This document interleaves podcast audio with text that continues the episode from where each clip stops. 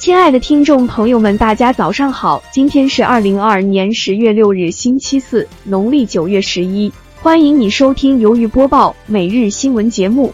首先，我们看看央视新闻五日讯：人民币首次超过美元，成为莫斯科交易所交易量最大外币。二，东方财富 i 日五日讯：九月中国大宗商品值为一百零三点一百分号，市场预期稳中向好。三。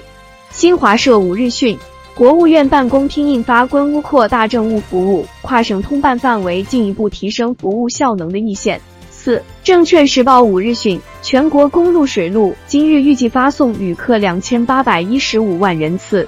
五，观察者网五日讯，亩产六百二十二点四斤，黑龙江高寒地区旱作大豆百亩攻关田创新纪录。六，扬子晚报五日讯，玩出大市场。全球市场超七十百分号的它产自中国。七，大公报六日讯，中大研发纳米颗粒致动脉粥样硬化。八，新京报五日讯，世乒赛五连胜，国乒女队三比零战胜匈牙利，挺进八强。九，环球网五日讯，俄罗斯总统普京签署命令，将顿涅茨克等四个新联邦主体加入俄罗斯之前的领导人任命为代理领导人。十。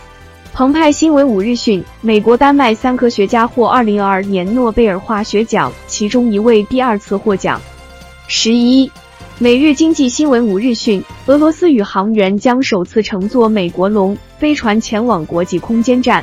十二，联合早报六日讯，朝鲜向韩半岛东部海域发射弹道导弹。十三，FX 一六八财经报社六日讯，油价市场再度迎来动荡。欧佩克加达成一致，将日产量上限削减二百万桶。今天我们要分享的感悟是：格局需要自己掌控，一步一个脚印才能走得更远。没有天生的信心，只有不断培养的信心。再长的路，一步步也能走完；再短的路，不迈开双脚也无法到达。今天的节目就到这里，感谢你的收听，希望大家支持我们，点赞、订阅、分享，我们会做得更好。如有合作，请直接谷歌搜索“迪拜鱿鱼直播”。